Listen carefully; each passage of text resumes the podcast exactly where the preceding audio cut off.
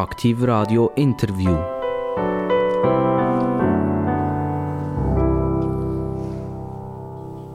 Aktiv Radio, das Radio mit den interessantesten Gästen. Am Morgen früh, zu spät, am Mittag, in der Nacht. Immer wieder ein ganz interessanter Gast oder eine Dame oder halt ein Herr. Heute wieder mal ein Herr. Er hat einen Doktor vorne dran. Er kann den zwar nicht richtig brauchen, den Doktor. Wenn ich jetzt sage, er ist ein Doktor, dann denken die, uh, der geht mit Spritzen und Skalpell umeinander. Das kann ich nicht gerade verraten. Nein, das macht er nicht. Er ist ein Ökonom. Er war an der Handelshochschule St. Gallen. Das ist schon mittlerweile ist das eine Universität, an der Universität St. Gallen. Äh, er hat äh, geschafft, zum Beispiel beim Kuoni. Kuoni, wer das noch kennt, äh, Reiseunternehmung. Also könnte man sich vorstellen, dass er ein bisschen, ich sage jetzt, dass ein saloppes Reiseviertel ist. Der Herr Doktor, der jetzt hier steht. Äh, nein, ich verrate jetzt, es geht nämlich um etwas ganz anderes. Es wird um Textilien gehen heute. Und wo das Ganze zusammenhängt und wie das Ganze zusammenhängt, das wollen wir jetzt näher erfahren. Ich begrüße ganz herzlich den Dr. Urs Rickenbacher. Er ist Chef und Eigentümer von der Landhall. Und wie die Landhall so funktioniert und wo sie weltweit tätig ist, werden wir jetzt alles hören. Herzlich willkommen. Merci vielmals. Hallo zusammen. Urs, ähm, du bist irgendwann in die Textilien hineingeraten und ich behaupte jetzt mal schlichtweg, du hast dir, wo du studiert hast an der HSG, nie können denken, dass du mal einer der wichtigsten Textiler wirst, der hier auf dem Globus in den Flugzeugen umeinander fliegt. Das ist ja so. Die Textilindustrie hatte ich nicht wirklich im Hauptfokus im Wissen darum, dass ich eben in St. Gallen studiert habe. St. Gallen ist recht bekannt für Textilien. Also von dort her gesehen hat man die ein oder anderen Fälle hat man miteinander besprochen gehabt. Aber äh, das war für mich damals absolut Neuland, gewesen, wo die Anfrage kam, dort einsteigen zu können. Es, es gibt eine obligate Frage für alle, die an die HSG gehen. Bist du auch an die HSG gegangen, weil du nicht gewusst hast, was du eigentlich studieren willst? Nein, es war nicht so. Gewesen. Ich habe eigentlich drei Möglichkeiten in Aussicht gestellt, damals entweder Arzt zu werden, das hätte ich mir auch noch vorstellen können. Also, hättest du den Doktor jetzt wirklich können brauchen können? Den hätte ich können brauchen oder eben wirklich für das Spritzen setzen, wie du sagst. Ich hätte mir auch einen Ingenieur vorstellen oder Wirtschaft studieren Aber ich bin noch nicht so festgefahren, dass es unbedingt Wirtschaft und, und warum ist denn die HSG geworden? Und äh, dann habe ich gesagt, nach der Matur jetzt tue ich ein Jahr lang aussetzen und go, go arbeiten und go, go schauen und go, go schnuppern, was das heissen tut, die drei Berufe. Und in Firmen gegangen, das hat mir extrem viel gebracht. Und dort ist dann der Entscheid getroffen, dass ich Wirtschaft machen will. Und wo hast du geschnuppert? Ich war am Bürgerspital hier in Solothurn, unter anderem. Ich war in Kleinfirmen, im Ingenieurbereich in Grenken. Äh, und bin unter anderem dann eben auch in St. Gallen gesehen, habe mir die Unien angeschaut und das hat mich dann eigentlich am meisten fasziniert. Bist du heute froh, dass du diesen Weg eingeschlagen hast? Oder wärst du froh, du wärst irgendwann Spital Chefarzt? Nein, nein, das ist absolut richtig. Das ist mein Weg, den ich, den ich heute wieder so wählen würde. Die Landtal ist ein Industrieunternehmen, wie man eigentlich Industrie versteht. Da wird noch gebützt und gemacht und industriell gefertigt. Und das gibt es ja in der Schweiz immer wie weniger. Also wir werden immer wie kopflastiger und immer wie weniger handlastig. Das ist jetzt die nächste Frage. Bist du immer noch glücklich, dass du diesen Weg gegangen bist? Dass du eigentlich etwas, wo man sieht, wo man anlängen kann, produzierst? Oder wärst du froh mit all dem, was du vielleicht hast erlebt in der letzten Zeit, dass du könntest bei der UBS irgend hinter einem Bildschirm dich verkrüchen? Ja, nicht, ja, nicht. Das, das wird mich nie glücklich Also wegen der UBS nein, oder nein, wegen dem Bildschirm? nein, nein, nein, hat nichts mit der UBS zu tun. Nein, ich arbeite gerne für einen Betrieb und habe das auch während meinem Werdegang so praktiziert, wo du ein Produkt siehst, wo ein Produkt kann schmecken wo ein Produkt kann anlängen wo ein Produkt vom Haptischen her kannst fühlen das ist für mich etwas ganz Wichtiges. So, wenn ich zu oben heimkomme und du weißt, ich habe das geschafft, zusammen mit den Leuten und du siehst es und kannst sie in die Hand nehmen, dann ist das für mich extrem wertvoll. Landtal. Du uns vielleicht schnell ganz kurz berichten, wer ist die Landtal?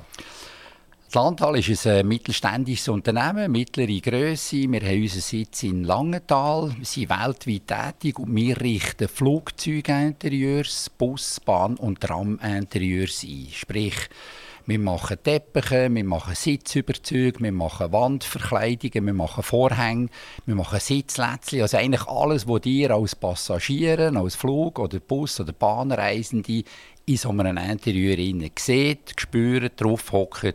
Und die meisten Leute wissen gar nicht, dass wir dort eine relativ starke Stellung haben. Und interessant ist ja, dass man auch, in, wenn man in ältere Züge hineinsetzt, dass die Bezüge immer noch einigermaßen anständig aussehen. Im im Normaltextilbereich kann ich mir vorstellen, wenn das so wird strapaziert werden, der eine hat den Fuß über, der andere hat den Bergschuh an und kommt an drauf. Einer hat irgendeine Niete hinten an den, an den, an den Jeans und reißt am Stoff voneinander und das muss das ja alles verheben. Genau. Ähm, wie unterscheidet sich denn das Textil, das ihr herstellt, das dermassen strapazierfähig muss sein, zu einem Textil, das ich daheim auf meinem Kanapee habe? Ah, das ist absolut richtig. Du musst ganz, ganz hohen Anforderungen entsprechen in Bezug auf äh, Schürtouren, in Bezug auf Strapazierfähigkeit. Also das sind sehr, sehr resistente Textilien, die sowohl von der Materialisierung her als auch in der Machart diesen Anforderungen müssen entsprechen müssen die sind zum Teil jahrelang sind die auf dem Sitz oder auf dem, als Sitzbezug drauf, werden äh, gereinigt, zum Teil wirklich auf brutalste Art und Weise. Und die sind zum Teil sechs, sieben, acht Jahre, das ist jetzt gerade die Situation in einem Bahnwagen, sind die installiert auf dem Sitz. Haben die Bahnen heute auch Kunststoffe drauf oder, oder sind das immer äh, Textilien? Nein, das sind nicht immer Textilien. Gerade in Amerika zum Beispiel stellen wir fest, dass mehr und mehr Kunststoffsitze zum Einsatz kommen. Äh, wogegen jetzt in Europa eigentlich mehrheitlich Textilien oder synthetische Textilien in Mischform mit Wolle, mit Schofwolle, by the way, äh, zum Einsatz kommen. Und was macht ihr auch? Ihr auch mischen? Und wir machen beides. Ja, wir haben alle Formen von Mischungen, 100% Wolle, 70-30, 85-15. Also so machst du Mischungen wo du sagst, das ist in Bezug auf Strapazierfähigkeit, aber auch in Bezug auf, auf die Anforderungen, die man erfüllen ist, ist das ein idealer Mix oder eine ideale Kombination. Und über die Jahre hinweg haben wir dort natürlich sehr, sehr viel Wissen angeeignet. Vielleicht kannst du mir mal etwas erklären. Es gibt ja so atmungsaktive Stoffe im Sport. Und das sind, glaube ich, reine Kunstfasern. Früher hat man immer gesagt, eine Kunstfaser führt dazu, dass der Körper nicht mehr atmen kann. Man hat sofort irgendwelchen Achselgeruch oder so unter diesen Textilien. Ist das beim Sitzen auch so? Also, dass wenn, ich, wenn ich einen reinen Kunststoffsitz habe, dann wird mein Viertel langsam feuchter drauf und beim, beim, bei der Schafwolle eigentlich nicht. Also die Schafwolle als solches hat extrem positive Eigenschaften, eben gerade wie Luftdurchlässigkeit, sie nimmt Feuchtigkeit auf, sie gibt es aber auch wiederum ab. Wolle brennt sehr, sehr schlecht, das ist ein ganz wichtiger äh, Punkt, gerade für die Luftfahrtindustrie, teils aber auch für die Bahnindustrie.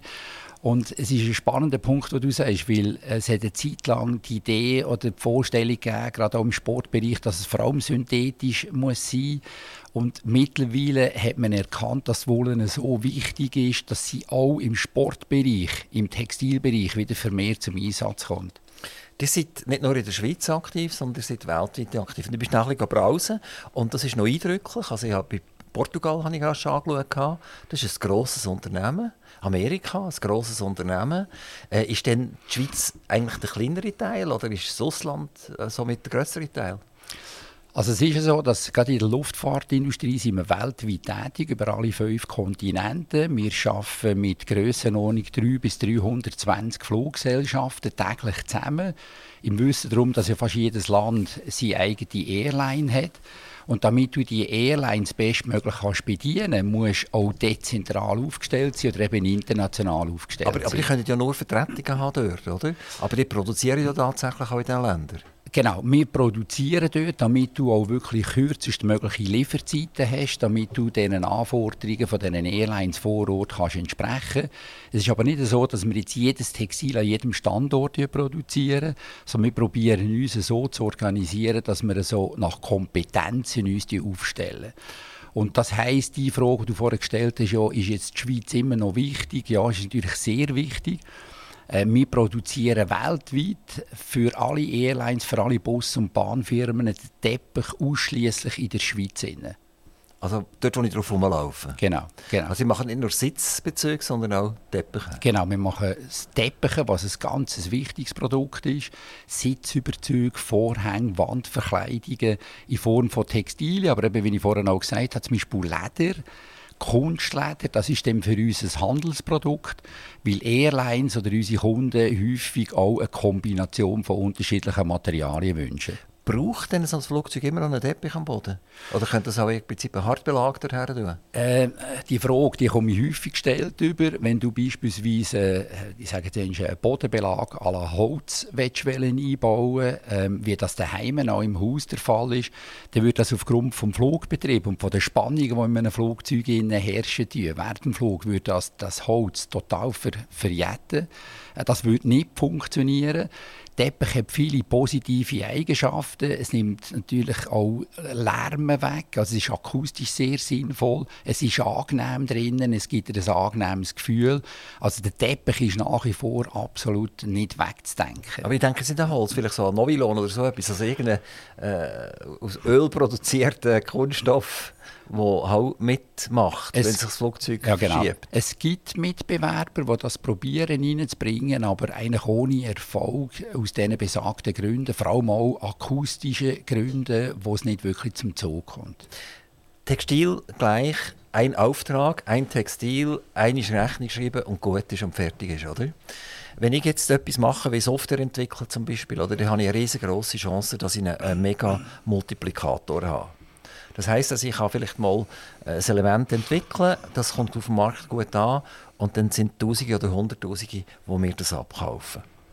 Jetzt in deinem Bereich ist das nicht der Fall. Oder? Du musst einen Teppich produzieren und dann kommt in ein Flugzeug rein und dann ist sechs Jahre ist drinnen und nach sechs Jahren kommt äh, ein neuer Teppich rein und dann musst du dich wieder neu bewerben, damit du überhaupt wieder zum Zug kommst. Ich stelle mir das extrem nervenaufreibend auf. das ist so. Manchmal ist das wirklich nervig. Äh, ich muss noch schnell einen Punkt korrigieren, den du vorhin gesagt hast. Ich habe vorhin gesagt, der Teppich ist im Bahnbereich, der ist zwischen sechs, sieben, acht Jahren im Einsatz. In der Luftfahrtindustrie ist es unglaublich eine kurze Dauer, weil nochmal, es ist extrem strapaziert. Im Gangbereich von einem Flugzeug liegt ein Teppich zwischen drei bis sechs Monaten. Und dann muss er ersetzt werden. Und zwar nicht, weil er durchgescheuert ist oder kaputt ist, sondern Gottlob geht etwa die einen Tropfen Kaffee beim Service oder ein Gocki oder was auch immer. Aber das ist der eine Grund. Und der zweite ist, du hast extrem viele Leute, die dort durch diesen Gang durchlaufen. Und der dritte ist, wenn das Essen kommt mit dem Trolley, dann hast du immer am genau gleichen Ort hast du die Fahrspuren. Äh, und das strapaziert der Teppich extrem stark. Unter den Sitzen selber liegt diesen Teppich etwa anderthalb bis zwei Jahre. Oder mit anderen Worten, wenn wir einen Erstauftrag bekommen, dann musst du dich immer und immer und immer wieder qualifizieren, genau so wie du sagst. Also du hast selten mehr Aufträge über 30, 40 oder 50'000 Quadratmeter Teppich zu produzieren, sondern vielleicht sind es nur noch 10 oder 15'000. Und dann, je nach Flugzeugtyp, musst du dich immer wiederum neu qualifizieren, du musst antreten, du musst Offerten erstellen, wie das in x anderen Branchen auch der Fall ist. Wer lagert denn den Teppich ein? Also wenn du sagst, nach ein paar Monaten kommt der Teppich beim Flugzeug raus, dann muss er dann auch immer eingelagert sein, damit der gleiche Teppich wieder reinkommen kann. Oder kann es sein, dass man völlig eine andere Farbe nimmt oder so? Nein, das machst du nicht. In aller Regel sind die Airlines haben die ein Corporate Identity, ein Corporate Branding, da ist die Farbe, da ist Design, ist genau so, wie sie sich das wünschen tun, so wie sie sich das Gesicht wollen geben. Und wir probieren das so gut wie möglich abzubilden. Also entweder lagern wir einen Teil an Teppich oder an Sitzbezügen für sie im Rahmen von einem Minimum-Maximum-Kontingent. Das wir mit dem, mit dem Kunden so besprechen. Oder er hat eine minimale Menge vor Ort, so dass er dann den Teppich zeitlich gerecht kann ersetzen kann. Also Teppich macht ihr, ihr macht Sitzbezüge, macht ihr. Macht ihr noch etwas in diesem Flugzeug? Drin? Eben, wir machen Vorhänge. Vorhänge sind ganz wichtig. Die können ähm, teils auch wiederum ähm, das Interieur verschönern. Also Vorhänge zwischen den Klassen zum genau. Beispiel oder Vorhänge zu den Stewards in die Richtung. Aber bei den Fenstern hat man ja keine Nein, Vorhänge das hast du mehr. keine mehr. Es ist eben vor allem zwischen den Abteilen zum Küchenbereich, zum WC-Bereich, wo dann die Abteilungen hast.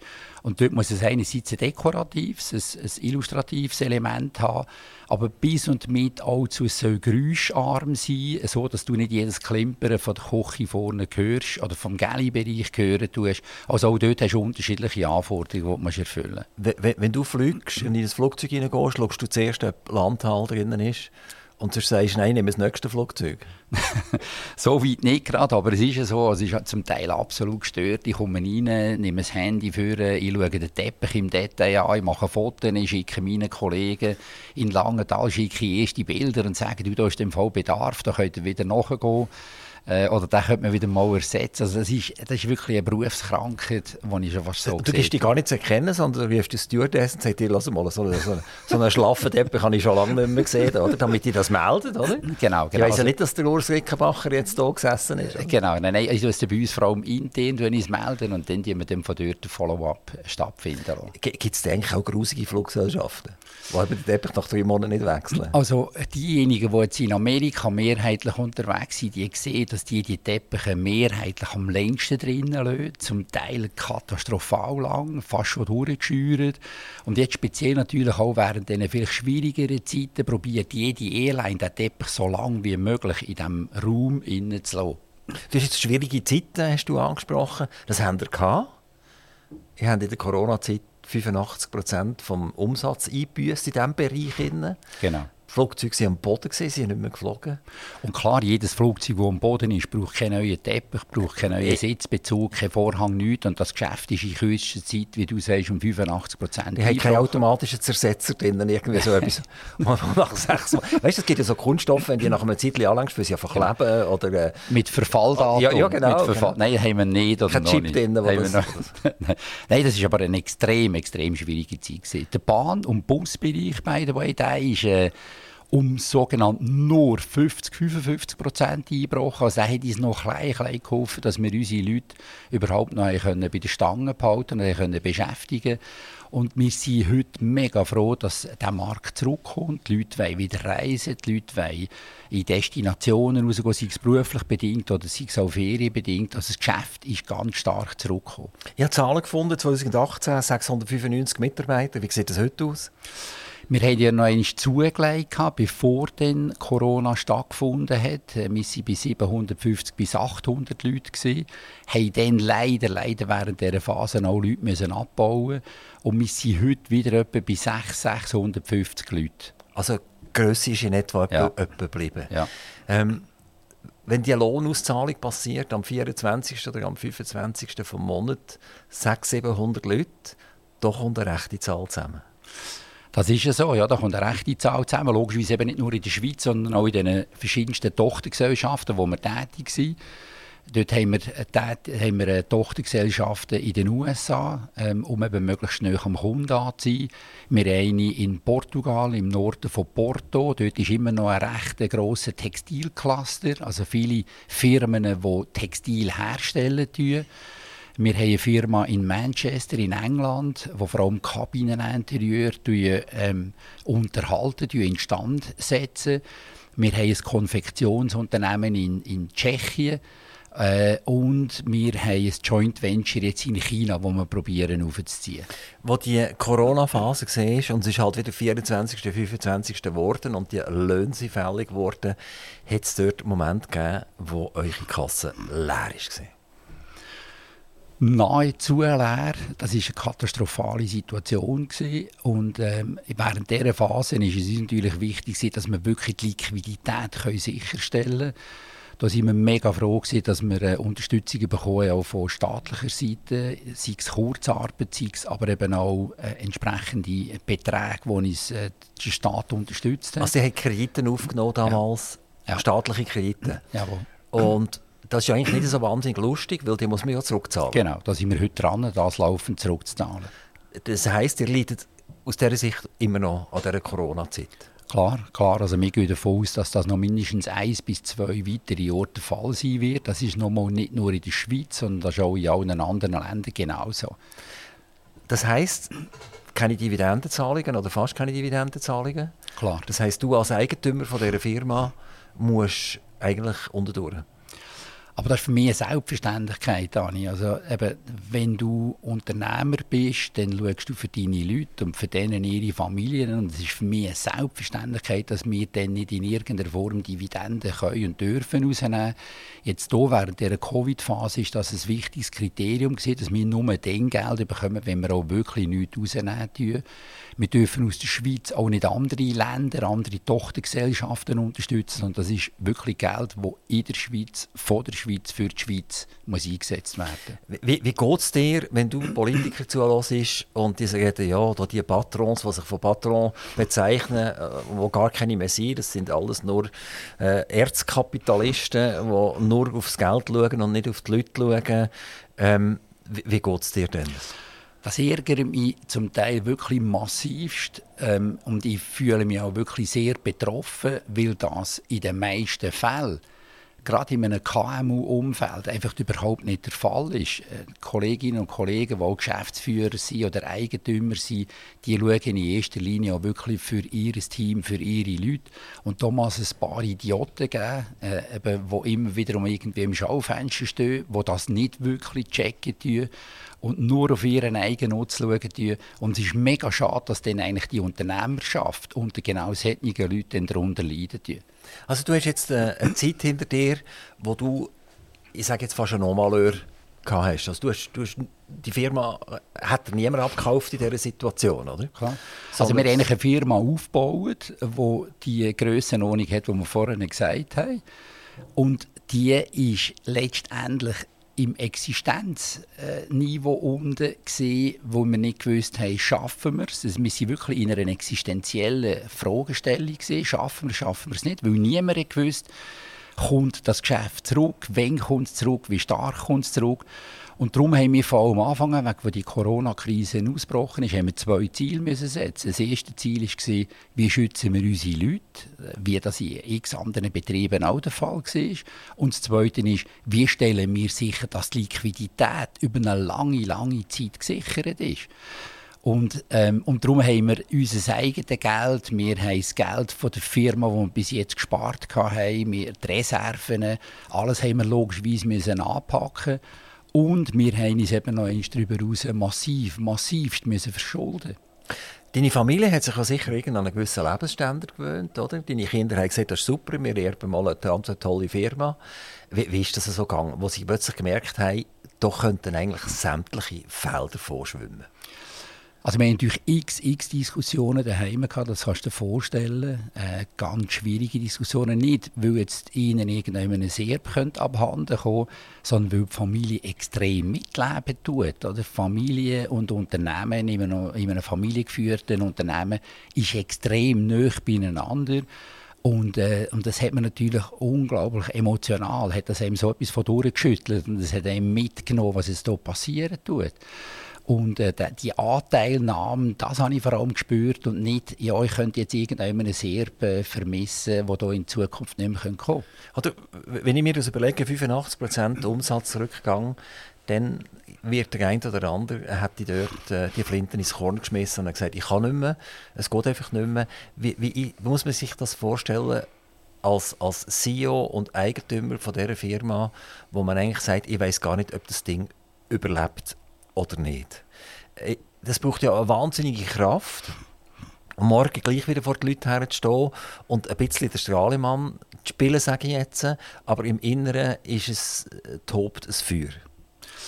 Also das Aufgeben war für mich nie und nimmer ein Thema gewesen. Ich bin überzeugt gewesen, dass wir das gemeinsam tun. Das hat aber nicht nur mit mir zu tun oder mit unserer Familie, sondern vor allem auch mit unseren Leuten zu tun. Wir haben Gottlob ganz, ganz, ganz, ganz wenige Leute gehabt, die überhaupt weggegangen sind von der Landhalle, die nicht jetzt von unserer Seite her damals haben gekündigt werden. Also wir haben eine extrem gute Kultur und eine hohe Loyalität. Ein Verkauf oder ein Aufgeben ist für uns alle nicht in Frage gekommen. Und ich behaupte heute sogar, dass dank unserem Team und so wie wir heute unterwegs sind, wir wahrscheinlich heute stärker unterwegs sind, als das vorne vor der Corona-Zeit war. Im Wissen darum, dass wir immer noch Schulden zurückzahlen müssen. Aber es gibt dieses, so ein Gefühl von, wir sind unschlagbar und selbst der Corona hat uns nicht umgebracht, sondern wir Also, sind da. Ein wir, Superman, oder? Nein, nicht super, super Team. Super Team. Super Team und, und was immer auch wird kommen, und da sind wir wirklich davon überzeugt, wir werden das gemeinsam meistern. Regt dich das eigentlich auf, wenn man heute noch über die Zeit jetzt mit dir redet, also über Entlassungen redet und über Probleme redet und sagst, es hört doch auf und jetzt schauen wir vor, es ist jetzt vorbei, es längt jetzt. Ja, das ist so. Also ich glaube, logischerweise in so einem Interview muss das Teil sein, weil das uns extrem strapaziert hat. Aber wir sind sehr zukunftsorientiert, wir glauben an die Zukunft, wir schaffen das und wir schauen gerne in die Zukunft. Vielleicht ist auch noch wichtig, es hat ja gerade während dieser Phase nichts anderes gegeben, als auf der einen Seite Kosten zu sparen, Investitionen zu kürzen, aus den besagten Gründen, die wir vorhin hatten. Trotzdem haben wir uns dann als Team gesagt, wir wollen uns komplett neu aufstellen, so dass wenn der Markt zurückkommt, dass wir dem parat sind und selbst mit neuesten Technologien können aufwarten. Und wir haben parallel dazu wahrscheinlich eine der absolut grössten Investitionen tätigt in eine strategische Investition, indem wir den Teppich heute komplett neu herstellen und sie einzigartig in der ganzen Welt in dieser Art, wie wir das tun. Was heißt das? Was ist das einzigartig? Wir nennen das äh, Digital Deep Tide. Das heißt, wir stellen den Teppich digital her, so digital wie möglich her. Es ist der nachhaltigste Teppich, den du heute überhaupt kannst, kannst herstellen kannst. Und wir lassen das Färben komplett anders stattfinden lassen, als so, wie wir es bis jetzt herkömmlich gemacht haben. Wir haben für das einen weltweiten Preis bekommen in diesem Frühling an der grössten Luftfahrtmesse. So quasi der Oscar von der Luftfahrtindustrie. Haben dort gewonnen als äh, das nachhaltigste Produkt vom Interieur in der weltweiten Luftfahrtindustrie. Und man muss sich vorstellen, wir sind ein KMU-Unternehmen von 700, 700 Leuten, um das herum, 650 bis 700. Äh, und auf dem zweiten Rang in der Rangliste ist dann Airbus mit Mitsubishi gewesen. Also ein riesen, riesen Klöpfer von einem Unternehmen. Äh, und die dritte war eine Firma Deal, das ist ein Kabineninterieur-Einrichter. Und wir waren natürlich extrem stolz. Gewesen. Und sie sind in den Armen gelegen und haben Tränen gehabt, dass wir, dass wir das geschafft haben und die Innovation an den Start gebracht haben und wir heute jetzt eine extreme Nachfrage nach diesen neuen Teppichen äh, spüren. Ist das ein Merkmal, das dazu führt, dass du mehr Aufträge werden bekommen? Definitiv. Das ist für uns ein Game Changer. Das wird die Welt verändern in unserem Markt. Da sind wir 100% davon Ist der Teppich denn so teurer oder preisgünstiger oder gleich? Äh, wir probieren ein bisschen teurer anzubieten, selbstverständlich, weil er eben der nachhaltigste Teppich ist. Er braucht äh, weit weniger also Wasser. nachhaltig heisst, er ist mit alten Teppichen verwoben oder so? Äh, wir tun äh, entsprechend in der Materialisierung tun wir, äh, Materialien wiederverwenden. Das ist ein Teil davon. Aber in der Art, wie wir ihn herstellen, tun, im Herstellungsprozess, brauchen wir 65% weniger Wasser. Wir brauchen 45% weniger Farbstoff. Wir brauchen weniger Chemikalien. Also es ist das nachhaltigste Herstellungsverfahren, das es heute überhaupt gibt. Und wir sind die Einzigen, die das heute weltweit können. Das machen wir heute in allen Unternehmungen? Portugal, Amerika, Schweiz oder erst in der Schweiz? Das machen wir jetzt in der Schweiz, weil wir den Teppich, wie ich vorhin gesagt habe, weltweit aus der Schweiz heraus herstellen. Und äh, ist die Schweiz also immer noch das führende Teil in deinen Unternehmungen? Die Schweiz ist jetzt in diesem Teppichherstellungsverfahren absolut führend. Aber wie ich vorhin gesagt habe, wir probieren unsere Tochtergesellschaften nach Kernkompetenzen, nach ihrem Wissen einzuordnen.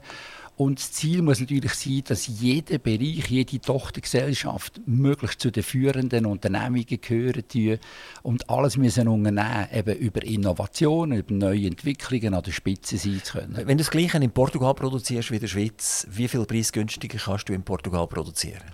Dort kannst du massiv viel günstiger produzieren, logischerweise wegen der Löhne, wegen der Standardkosten. Äh, man muss sich vielleicht ein Beispiel geben, ganz konkret. Wenn ich einen Weber oder eine Weberin in Mauchnau zum Einsatz bringe, dann zahlen wir irgendwann durch Löhne zwischen 4.000 und 5'000 Franken. Und der Mindestlohn jetzt in Portugal ist 780 Euro pro Monat.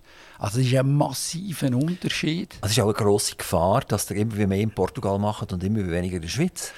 Das wäre eine grosse Gefahr, aber darum probieren wir uns eben zu unterscheiden, eher technologietriebene äh, Innovationen zu bringen, wo die Schweiz wiederum ein idealer Standort ist, das hier produzieren zu können. Aber wenn ihr mal wisst, wie es geht, dann kannst du das nach Portugal über tun und dort genau gleich machen. Das wäre möglich, ja. Und irgendeines, wenn jetzt die Nachfrage nach dem spezifischen Teppich so groß ist, dann werden wir uns überlegen, ob wir in Amerika oder in Asien nicht all diese Technologie würden ausrollen und dann werden wir aus der Schweiz aus wieder eine Neuigkeit erfinden. Wie wichtig ist die Energierechnung, die ihr habt, jeden Monat? Die Energierechnung ist unglaublich wichtig, weil das Herstellen von Textilien erfordert Dampf, erfordert extrem hohe Temperaturen. Und die Temperaturen bringst du mit Solarpanels nicht her. Da kommst du etwa auf 40, 50 Grad und wir brauchen aber 100, 120 Grad mindestens. Das heißt, wir sind nach wie vor Öl- oder und Gas basiert. Ein Beispiel dazu in Portugal, wie das vorhin erwähnt worden ist, haben wir die vierfache Rechnung im Gasbereich. Portugal ist sehr gasabhängig gegenüber früheren Zeiten. Also es ist massiv, ist das ins Buch hineingekommen. Was sagst du, wenn kein russisches Öl mehr zu uns kommt? Chinesen kaufen das für einen Bruchteil ein. Die sagen, das ist ja wunderbar, oder? Die Russen die sogar die Produktion um 50% aufschrauben, damit sie letztendlich wieder gleich viel haben wie vorher, damit sie den Chinesen das Öl billig geben können. Die haben auch wieder Webereien, die Konkurrenz machen. Also diese Energiekosten sind ein Bruchteil nachher von deinen Energiekosten und konkurrenzieren die auf dem internationalen Markt. Ähm, wie siehst du das? Das ist faktisch genauso, wie du sagst. Ähm, wir haben es logischerweise weltweit mit vier, fünf Mitbewerbern zu tun, die teils ganz andere Voraussetzungen bekommen, die staatlich unterstützt werden, sei das im Energie- oder auch in anderen Bereichen. Kann ich das verändern? Kann ich das bewegen? Nein, ich kann es nicht verändern. Also muss ich mich nach der Decke strecken und neue Innovationen, neue Produkte bringen, die dann entweder eben weniger energieintensiv sind oder wo der Kunde bereit ist, den Mehrpreis zu zahlen. Und das zwingt mich dann eben für hier neue Entwicklungen zu investieren. Wann gibt es ein Landteil China? Wir sind momentan dran, ein Landteil China aufzuziehen, zusammen mit einem chinesischen Partner in Liang. Das ist etwa drei Stunden Autofahrt nordwestlich von Shanghai weg.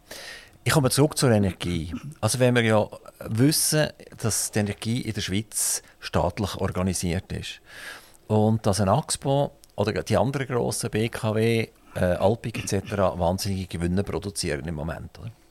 Also, äh, der eine hat, glaube ich, 3 Milliarden EBIT geschrieben im ersten Halbjahr. Und gleichzeitig sagt dir und mir, die Kilowattstunde ist jetzt halt viel teurer, ob jetzt das äh, Strom ist oder Gas ist oder was auch immer. Also, es werden Gewinne erzielt, die es noch gar nie gegeben hat. Also, in einem Halbjahr wird so viel Gewinn, Gewinn erzielt, wie man vielleicht zwischen 5 oder 10 Jahren produziert hat, wenn überhaupt. Also, das, und es wird fast nicht darüber geredet, es wird, äh, der Bürger wird nicht mit dem konfrontiert, sondern er hat einfach Nebenkosten als klopfend im Energiebereich und, und, und die Firmen haben wahnsinnige Energiekosten im, im Produzieren.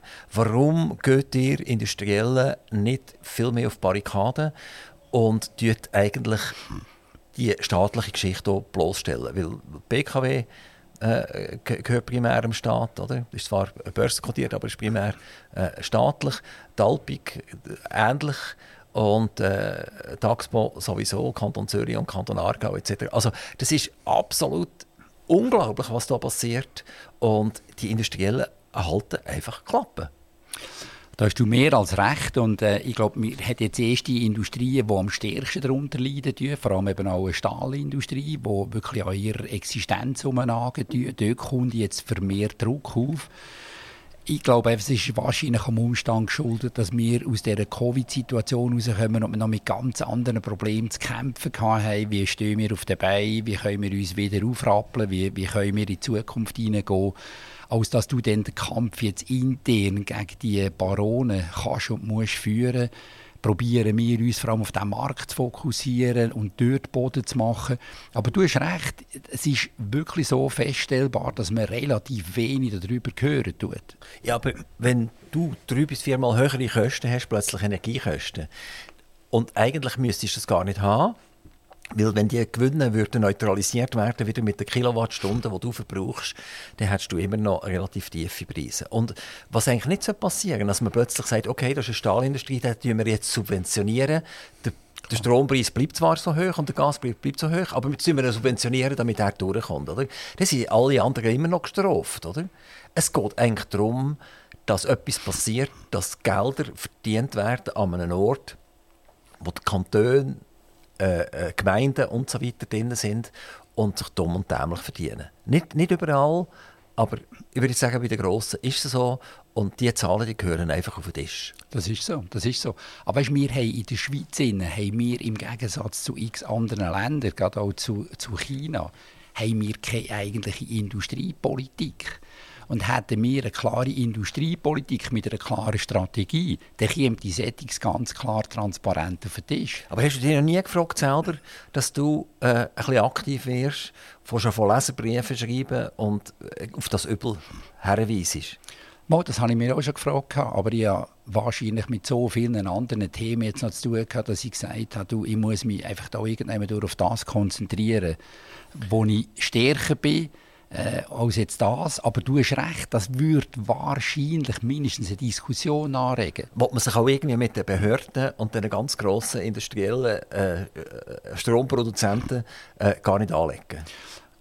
Ja, also weißt, im Vergleich jetzt noch einmal zum Markt, zu den Herausforderungen, die wir generell haben, äh, musst du immer wiederum fragen, wo, wo die meine Energie einsetzen, wie schnell und wie viel bringt es denn tatsächlich, sich jetzt mit denen umschlagen zu müssen höchstwahrscheinlich ist das eine sehr Zeit- und eine energieraubende Geschichte. Bleiben wir bei den Kosten in der Schweiz. Ähm, reden wir über Inflation, reden wir über äh, Stärke vom, vom Schweizer Franken. Also der Schweizer Franken tendiert ja auch beim Euro langsam näher gegen die 90 Rappen als gegen Franken. Das hätte man sich lange nicht vorstellen Der Euro war mal irgendwie Franken 60 und, und heute reden wir von 94 Rappen oder so etwas und bald von, vielleicht von 90 Rappen. Der Dollar sehr ähnlich, äh, schwach, Schweizer Franken stark. Das ist für uns eigentlich noch toll, weil unsere Importgüter sind durch das nicht so inflationär, wie die anderen das haben. Darum haben wir auch eine tiefere Inflation bei uns. Äh, wiegt das das auf? Also haben wir eigentlich gar kein Problem. Schweizer Franken stark, Export ein bisschen teurer für tiefere Inflation. Die anderen haben mega Inflation, also ist das irgendwie neutralisiert. Also es ist, äh, zuerst mal ist es eine riesige Herausforderung, die ganze Währungsentwicklung. Auf der einen Seite sind wir von der Inflationsseite her noch im Vergleich zu x anderen Ländern ja noch recht gut bedient. Aber die Entwicklung jetzt auf der Währung und dass wir dann laufend teurer werden mit dem Standort Schweiz, das spüren wir sehr. Wir erhöhen teils auch Preise, erhöhen, weil sie es eben nicht kompensieren tun zu 100 Prozent. Wir erhöhen Preise erhöhen mit genau dieser Begründung. Und da kannst du dir vorstellen, dass natürlich die wenigsten Kunden haben Verständnis dafür oder haben Interesse dafür. Das heisst, unser Standort wird vermehrt schwierig werden, wenn man hier nicht etwas dagegen tut. Darf ich noch mal auf China zurückkommen? Also wir haben ja lange die deutsche Autoindustrie gehabt, die extrem überheblich über Elektrofahrzeuge geredet hat. Man gesagt hat, ist das etwas zum aufs Butterbrot schmieren oder um was geht es überhaupt? Also, vor wenigen Jahren hat der Chef von Porsche noch solche Sprüche rausgelassen. Ähm, nachher hat Amerika einiges mehr eigentlich gezeigt, wie man es macht. Also es ist der Musk mit Tesla, ist zum absolut grössten äh, Autobauer geworden im Elektrobereich, ist jetzt aber eigentlich über, übermantelt worden von Buy Your Dreams. Also BYD, äh, BYD ist der grösste Autobauer von der Welt jetzt schon mit Hybrid- oder Vollelektrofahrzeugen. Das heisst also, wir sehen in, nicht mehr in Jahren, sondern fast in Monaten, wie die Chinesen eigentlich durchstarten und, und uns äh, wiederum das Brot, äh, das Butter vom Brot nehmen. Äh, mir macht das extrem Angst. Ja, mir auch, mir auch, Dani. Es ist unglaublich, mit welcher Geschwindigkeit, mit welcher Power, mit welcher Intensität das von staatlicher Seite her getrieben wird.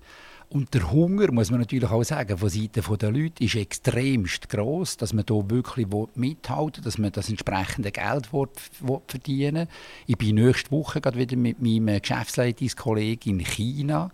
Und jedes Mal, wenn wir zurückkommen, sind wir auf der einen Seite äh, begeistert, was dort abgeht, und auf der gleichen Seite kommen wir zurück und haben das Gefühl, wir sind da teils im Schlafwagen. Also wir müssen extrem, extrem aufpassen, dass wir nicht links und rechts überholt werden. Können wir überhaupt noch aufpassen? Oder ist es eigentlich passiert? Würden wir gescheiter an die Sonne gehen und noch ein bisschen sünneln, solange es noch geht? Ähm, wenn man Politik ja anschaut, aktuell, dann geht auch dort ohne China nichts mehr. Also wir sind es ja gewöhnt gewesen, es geht irgendwann einen Krieg und dann kommt ein amerikanischer Außenminister und der geht mal ein schauen und dann kommt vielleicht noch der amerikanische Präsident und dann bessert es dann, oder? Und das scheint komplett vorbei zu sein. Die Geldströme, wir haben das vorhin mit dem Öl angeschaut, oder? Die Russen verkaufen billiges Öl an Chinesen und Chinesen wachsen und wachsen und wachsen und scheinen mittlerweile auch in den Krisenhärten, die wir haben, äh, tonangebend sein. Vermutlich gibt es zwischen Russland und der Ukraine einfach keinen Frieden solange Chinesen im Hintergrund einfach mal die Arme verschränken. Und die Inder übrigens auch, oder? Also die, die dürfen wir auch nicht vergessen. Oder? Nachher haben wir im Nahen Osten ein Pro Pro Problem, oder? Und dort fangen plötzlich auch chinesische Minister auf umfliegen und auf vermitteln etc. Äh, dann haben wir Katar, Katar, wo, wo wir nicht auf dem Schirm hatten. Man das ist irgendein, irgendein Ländchen, ein kleines, oder? wo man erfährt, dass irgendwelche Terroristen äh, finanziert werden durch die und die plötzlich auch äh, eine ganz wichtige Rolle spielen hat sich das nicht eigentlich alles schon lange gedreht und wir schauen zu und unsere Themen, die wir hier hin schieben, sind irgendwie sehr oberflächlich und schön geistige Themen. also du beschreibst schon das Umfeld genau so, wie es ist, beschreibst du treffend genau. Da gibt es Strömungen und Entwicklungen, die unglaublich vehement zurzeit im Gang sind. Und jetzt musst du dir vorstellen, als Unternehmer, als Unternehmerin bist du weltweit tätig. Du musst langfristige Investitionen treffen. Du musst wissen, dass China, bleibe jetzt gerade noch einmal bei diesem Beispiel, in zehn Jahren 50 Prozent von allen kommerziellen Flugzeugen werden immatrikuliert haben. Ich wiederhole noch einmal, 50 Prozent. Das heisst also, die Hälfte vom weltweiten Luftverkehr wird von China aus gesteuert oder etabliert sein. Und jetzt musst du die Frage, gehe ich jetzt weg von China, tue jetzt einfach Fokus draus Politik machen, so im Sinne von, es ist jetzt eigentlich alles schon gegeben und äh, ich kann nichts mehr machen. Oder gehen wir jetzt erst recht rein und etablieren dort ein Unternehmen, das Chinesen vor Ort schlägt tut. Und jetzt meine ich, die chinesischen Textilhersteller, die in die Luftfahrtindustrie oder in den Bodenverkehr Aber deine Unternehmung ist ja theoretisch auch eine chinesische Unternehmung nachher dort ist dort eine chinesische Unternehmung, die Mehrheit hat. Aber denen ist ja das gleich, wem die gehört an und für sich. Das, ist ja lange nicht, das ist ja lange nicht möglich gewesen, dass du überhaupt eine Mehrheit am Unternehmen hast können, können haben. Es hat immer in chinesischer Hand müssen sein. Heute ist es möglich, dass du die Mehrheit oder einen 100% Anteil von deinem Unternehmen in China kannst haben. Logisch Bis Sinn kommt, äh, dir innerhalb von fünf Minuten ein Telefon zu geben und, und sagt, lieber nur, du kannst eigentlich daheim bleiben, du musst gar nicht mehr kommen. Man hat deine Firma gekapert. Das ist ja genau die Schwierigkeit. Du weißt nicht, wie wird in zwei, in fünf oder in zehn Jahren gehandelt werden. Aber sagst du jetzt wegen dem, ja, wegen dem ist jetzt der Markt weniger attraktiv. Nein, der Markt ist extremst attraktiv. Und jetzt ist einfach die Frage, bist du bereit, diesen Weg zu gehen oder nicht zu gehen? Jetzt werde ich noch schnell ein Beispiel machen von unserer Luftfahrtindustrie. Ich könnte problemlos von Langenthal aus Amerika aus alle die chinesischen Airlines mit Teppichen, mit Sitzbezügen beliefern.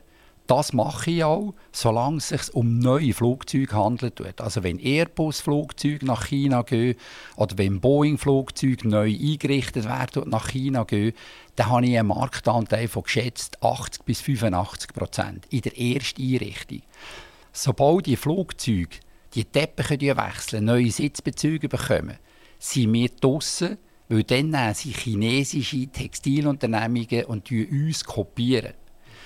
Jetzt, das ist natürlich mega ärgerlich und ich könnte problemlos, wie ich vorher gesagt habe, aus der Schweiz und aus Amerika heraus, könnte ich auch das Folgegeschäft beliefern. Der chinesische Staat verbietet das aber.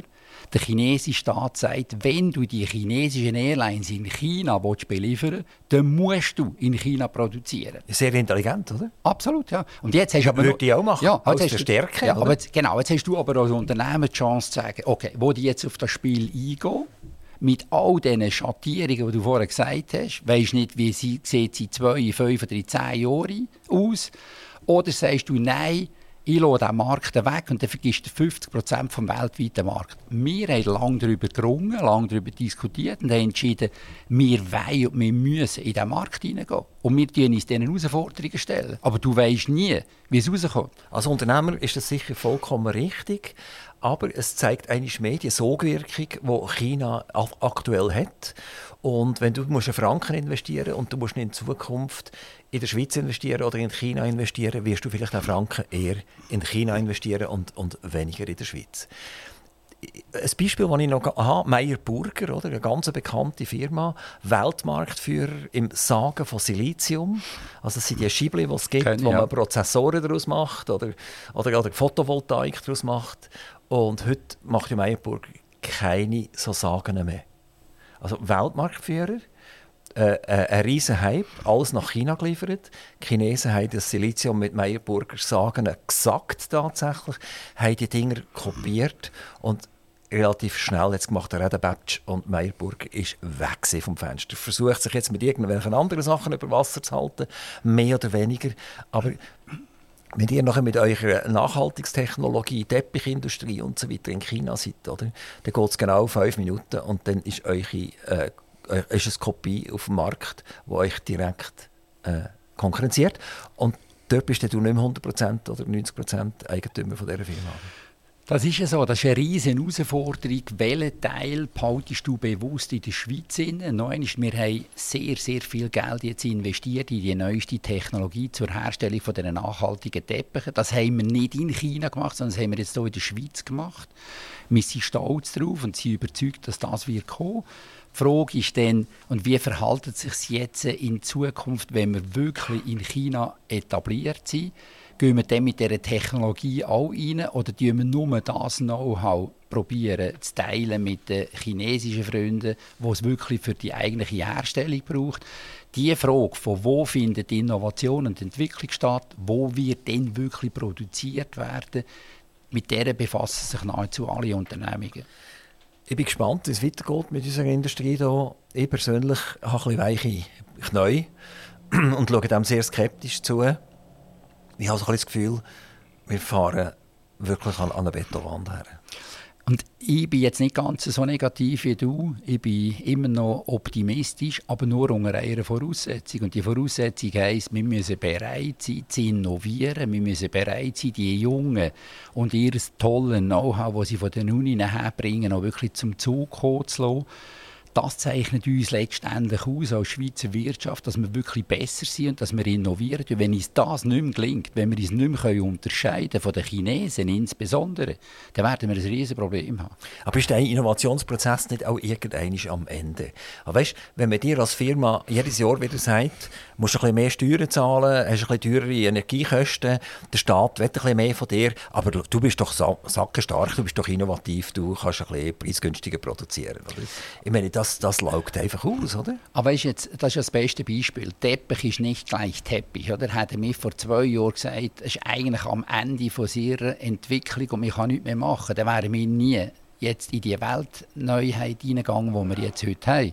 Vielleicht ein zweites Beispiel, das uns auch noch gelungen ist, jetzt in einer Tochtergesellschaft, die aber auch zu uns gehören tut, die heisst Kainova AG die haben jetzt vor kurzem haben die eine Sitzheizung und eine Sitzkühlung entwickelt für die Luftfahrtindustrie.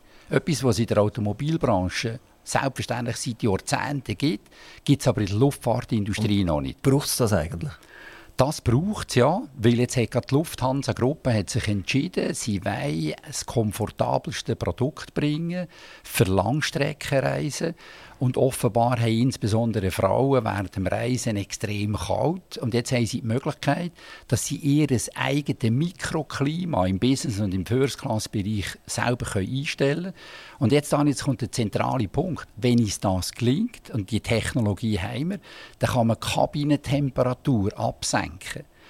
Temperatur senken, heisst wieder weniger Energie brauchen, heisst CO2-ärmer sein und heisst letztendlich auch kostengünstiger können zu reisen und den Passagieren selbst noch ein besseres Klima, so wie, es, wie er oder sie das wünschen. Die, die haben ja schon mal etwas probiert, die haben mal versucht, den Luftsitz zu machen, oder? Genau. wo man aufpumpt. Oder? Genau. Das ist, glaube ich, ganz am Anfang, wo du äh, zu dieser Firma gestoßen bist, hat der Baumann schon glaub, die, die Idee mitgebracht, Genau, genau, genau. Dass, man, dass man eigentlich nicht mehr äh, einen polsternden Sitz haben sondern man bläst ihn auf, er ist aus- aus Luft mehr oder weniger. Durch das wird er viel leichter und dann brauche ich weniger Kerosin, um mit meinem Flug umeinander zu fliegen. Das hat sich aber nie können durchsetzen Das hat sich nicht so stark durchgesetzt, wie wir uns gewünscht haben. Ob schon die Technologie nach wie vor verfügbar ist, ist Teil von der Firma Kainova AG, die ich vorhin gesagt habe. Und die Lufthansa-Gruppe hat sich jetzt wiederum entschieden, auf Basis von dieser Technologie weiterzugehen. Hat sich aber mittlerweile auch weiterentwickelt. Also wir sind heute auf einem ganz anderen Stand, als das noch vor 17, 18 Jahren der Fall war. Und was ist das Hauptthema? Das Hauptthema in der Luftfahrtindustrie ist insbesondere Gewicht sparen. Wir probieren mit allen Mitteln im textilen Bereich um Gramm leichter zu werden. 10 Gramm dort oder 20 Gramm dort heisst nochmal weniger Kerosin, heisst weniger CO2 zu produzieren.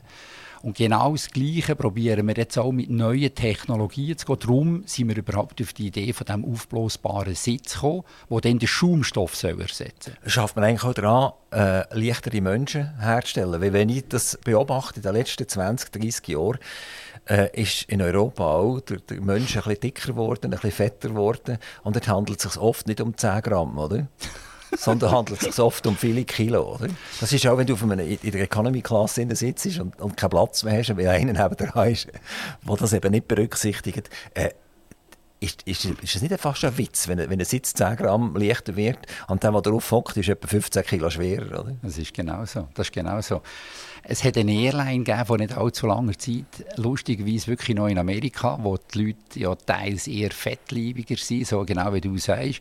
Und die haben dann den Preis, den Ticketpreis, haben sie abhängig machen vom Gewicht. Das ist also neben dem Check-in ist ein Wo gestanden, wo du drauf gestanden bist. Und dann hat das selbstständig jene Klagen nach sich gezogen. Ins Geheißen, das ist das Verletzen vom Persönlichkeitsrecht.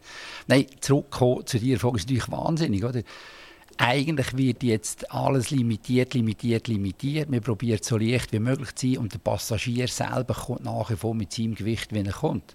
G- Genau, also eigentlich würde es nur funktionieren, wenn das Flugzeug immer leer rumfliegt und keine Passagiere hätte, dann wären die 10 Gramm sinnvoll. Auf der anderen Seite kannst du sagen, wenn der Durchschnitt jetzt von all diesen Passagieren einfach ihr Gewicht haben, das sie mitbringen, dann kannst du den Rest vom Gewicht immer noch reduzieren. Aber ich denke schon, die Menschheit ist schwerer geworden. Absolut, absolut. Ich glaube, so ein bisschen Essensgewohnheiten, richtig gesünderes Essen, nachhaltiges Essen ist ja nicht nur etwas, was im Textilbereich wichtig wird, sondern eben auch im Essen und in den Lebensgewohnheiten. Ja, genau. Und das ist eine Diskussion, die ich am Mikrofon auch immer wieder führe, wo, wo man merkt, dass ein, ein Kilo Boulet nachhaltiger kann produziert werden als ein Kilo Tomaten in Spanien. Also es braucht mehr Diesel, um ein, ein Kilo Tomaten zu machen. Es ist also heute wahnsinnig schwierig, überhaupt herauszufinden, was ist eigentlich nachhaltig. Be- Tue ich mir wirklich nachhaltig äh, leben? Oder meine ich, tue nachhaltig leben, aber in Wirklichkeit mache ich irgendeine riesige Katastrophe, dass ich den Spanier mit den Tomaten ihr Wasser entziehe oder, oder wa- was auch immer. Äh, Urs, ganz eine andere Frage noch. Bevor du dich entschieden hast, bei Landtal einzusteigen, du hast eine, eine gewisse Zeit gehabt mit dem Baumann zusammen noch, der, der, der ehemalige Eigentümer, wo, wo du dich hast müssen bewähren, damit er die Firma auch verkauft hat damals. Vorher bist du bei USM und, und USM ist die schlichtweg die Schweizer Firma. Also ich, denke heute an Uhren und ich denke an Schocki, aber ich denke auch an USM. Und du bist in der Geschäftsleitung von USM und hast ja damals auch so ein bisschen damit geliebäugelt, allenfalls USM zu übernehmen.